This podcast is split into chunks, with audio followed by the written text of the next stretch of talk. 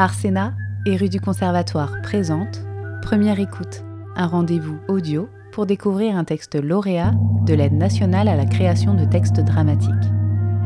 Aujourd'hui, découvrez Minimal de Camille Azaïs, lu par Françoise Vialon, Marianne Wolfson et Clyde Yegueté de rue du Conservatoire.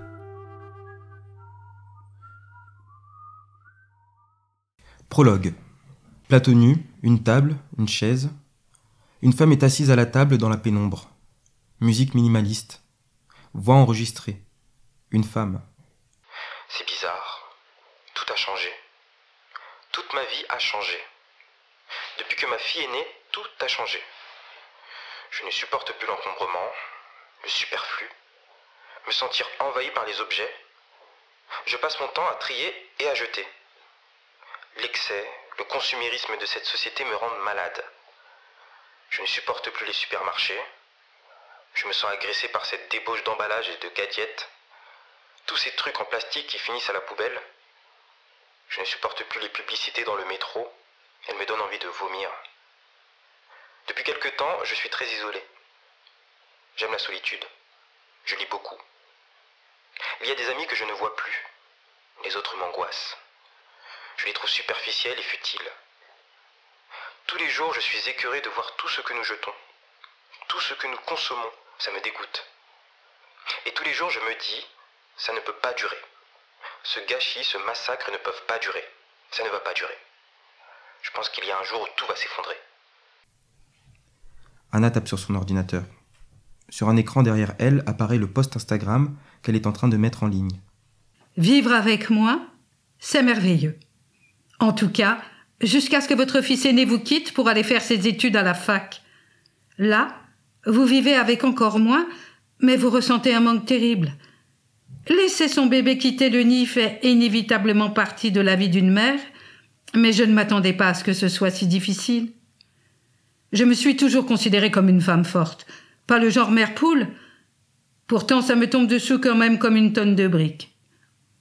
Je repense à tout ce que nous avons vécu ensemble grâce à notre engagement en famille dans le projet Zéro déchet. Notre vie basée sur l'expérience, plus que sur la possession, nous a rendus tous les quatre profondément heureux. Les liens entre nous sont si solides que rien ne pourrait les détruire. Le plus difficile dans ce changement, ce n'est pas tant le départ de mon fils que de laisser se refermer un chapitre, tourner la page d'une époque heureuse. Briser ce noyau familial que nous avons nourri pendant 18 ans. Mon cœur va à toutes les mamans qui ont laissé partir leur bébé cet automne. Je pense à vous. Apparaît la photo d'une chambre vide et parfaitement blanche. Peu à peu s'inscrivent sur l'écran les réponses des fans. Sustainability. Magique. Simplicité-quotidienne. Cœur. Oli-hop. Cœur, cœur. James-in-jc. Mon fils est parti aussi, et depuis je pleure tous les jours. Be kind to your mother. It was so hard for me. Laini-m. Merci de mettre les mots sur ce que nous ressentons, nous, les mamans d'ados qui vont bientôt partir. Loretta. Anna, tu dis tellement bien ce qui est une vraie angoisse pour moi en ce moment. Des pensées pour tous ceux qui vivent cela. Little Bamboo. My second child is 18 too and just gone to university. Think about her all the time. Maison-0-déchet. Cœur, cœur, cœur. Vini-21. Cœur battant. Bichette-la-fait. J'ai encore dix ans à profiter de lui à la maison. Echo-Louise. Love, Anna. Mm, mm, mwah. Green City. Oh my God, thinking about you. Véronique-Pierre-96.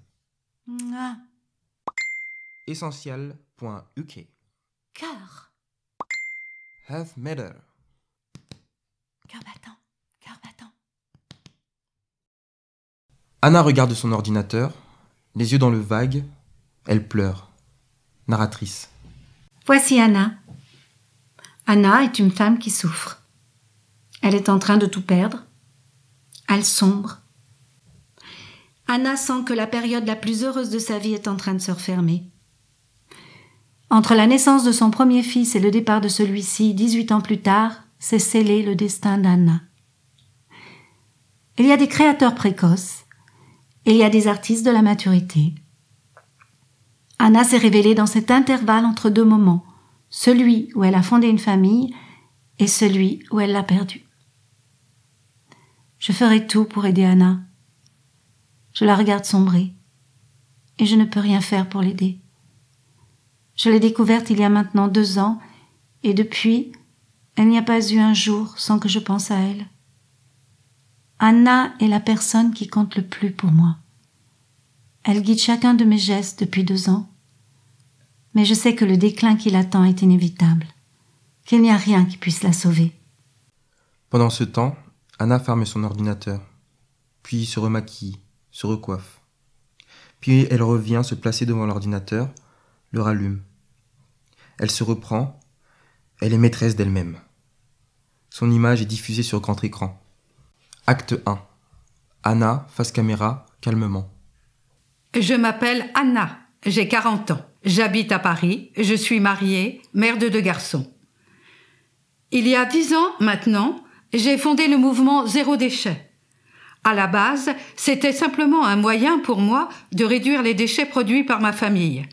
J'ai pris conscience de l'empreinte qu'avait notre façon de vivre sur la planète et sur ses ressources. J'ai construit le zéro déchet petit à petit. J'ai cherché une solution pour éliminer chaque déchet que produisait notre ménage, un par un. Jusqu'à réussir à réduire notre poubelle à un pot d'un litre par an. Le voici. Elle soulève un pot, le parfait, rempli de petits fragments colorés. Aujourd'hui, le zéro déchet est un mouvement planétaire. Des millions de personnes en ont entendu parler. Des milliers de consommateurs ont changé leurs habitudes. Des entreprises ont adapté leurs pratiques. Des magasins de vrac ont ouvert dans le monde entier. Tout ça, ça a commencé chez moi, avec les petits gestes que j'ai inventés, patiemment, au quotidien. C'est cette histoire que je vais vous raconter.